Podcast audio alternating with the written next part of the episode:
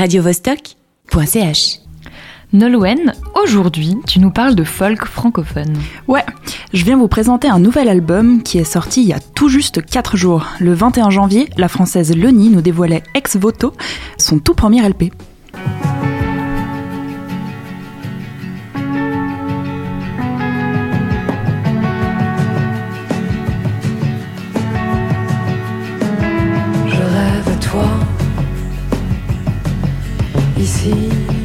Aux. Aux influences folk nord-américaines telles que Cat Power ou Johnny Mitchell, Leni commence par écrire en anglais mais finit par se tourner vers sa langue maternelle pour notre plus grand plaisir. On retrouve donc sa voix chaude et douce dans la langue de Molière sur presque tous les titres de l'album, un doux mélange de chansons françaises et de folk US comme un duo entre Barbara et John Baez. Du niveau de la composition, le disque repose principalement sur les guitares, en parfait équilibre avec la voix. Avant toute chose, je trouve cet album vraiment très bien produit, avec un gros travail sur le son, tout en relief, qui met magnifiquement en valeur la voix de velours de l'artiste, dans un folk sobre et élégant, tout en délicatesse.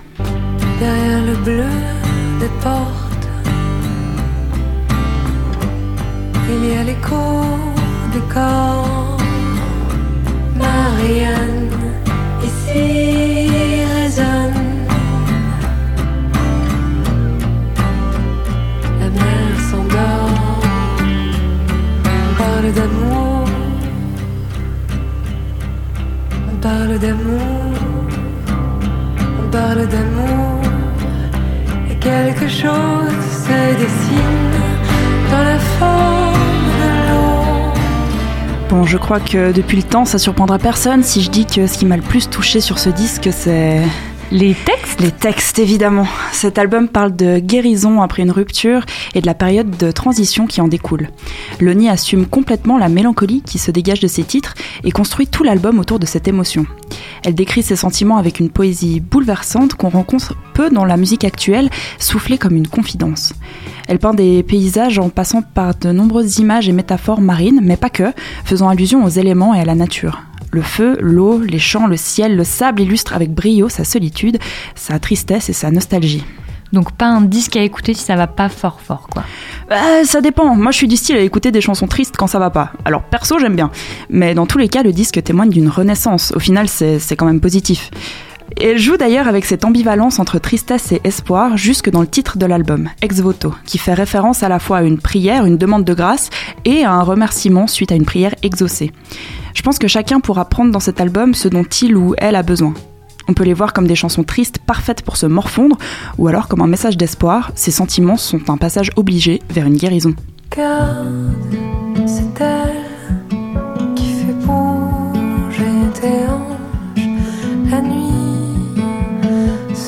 probably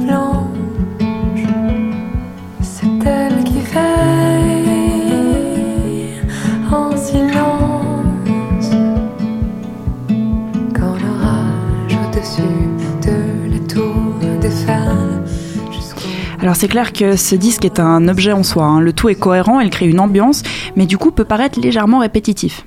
Il faut le voir comme une œuvre complète, et pas une collection de hits. Elle crée un tableau titre après titre, et c'est presque cinématographique. C'est lent, elle prend son temps pour t'embarquer dans une atmosphère sombre et introspective.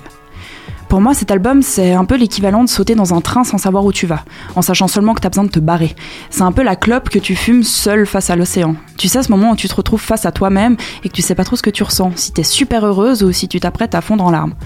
Il a un côté doux amer ce disque, il réchauffe le cœur en le brisant aussi un peu. Et c'est très beau.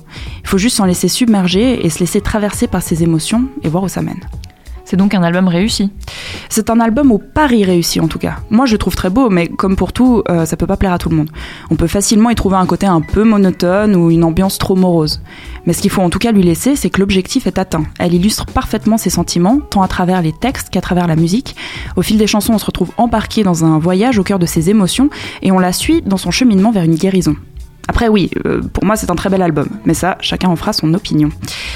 Du reste, pour celles et ceux qui préfèrent découvrir les artistes sur scène, on pourra la voir et l'écouter au festival Voix de Fête à Genève au mois de mars.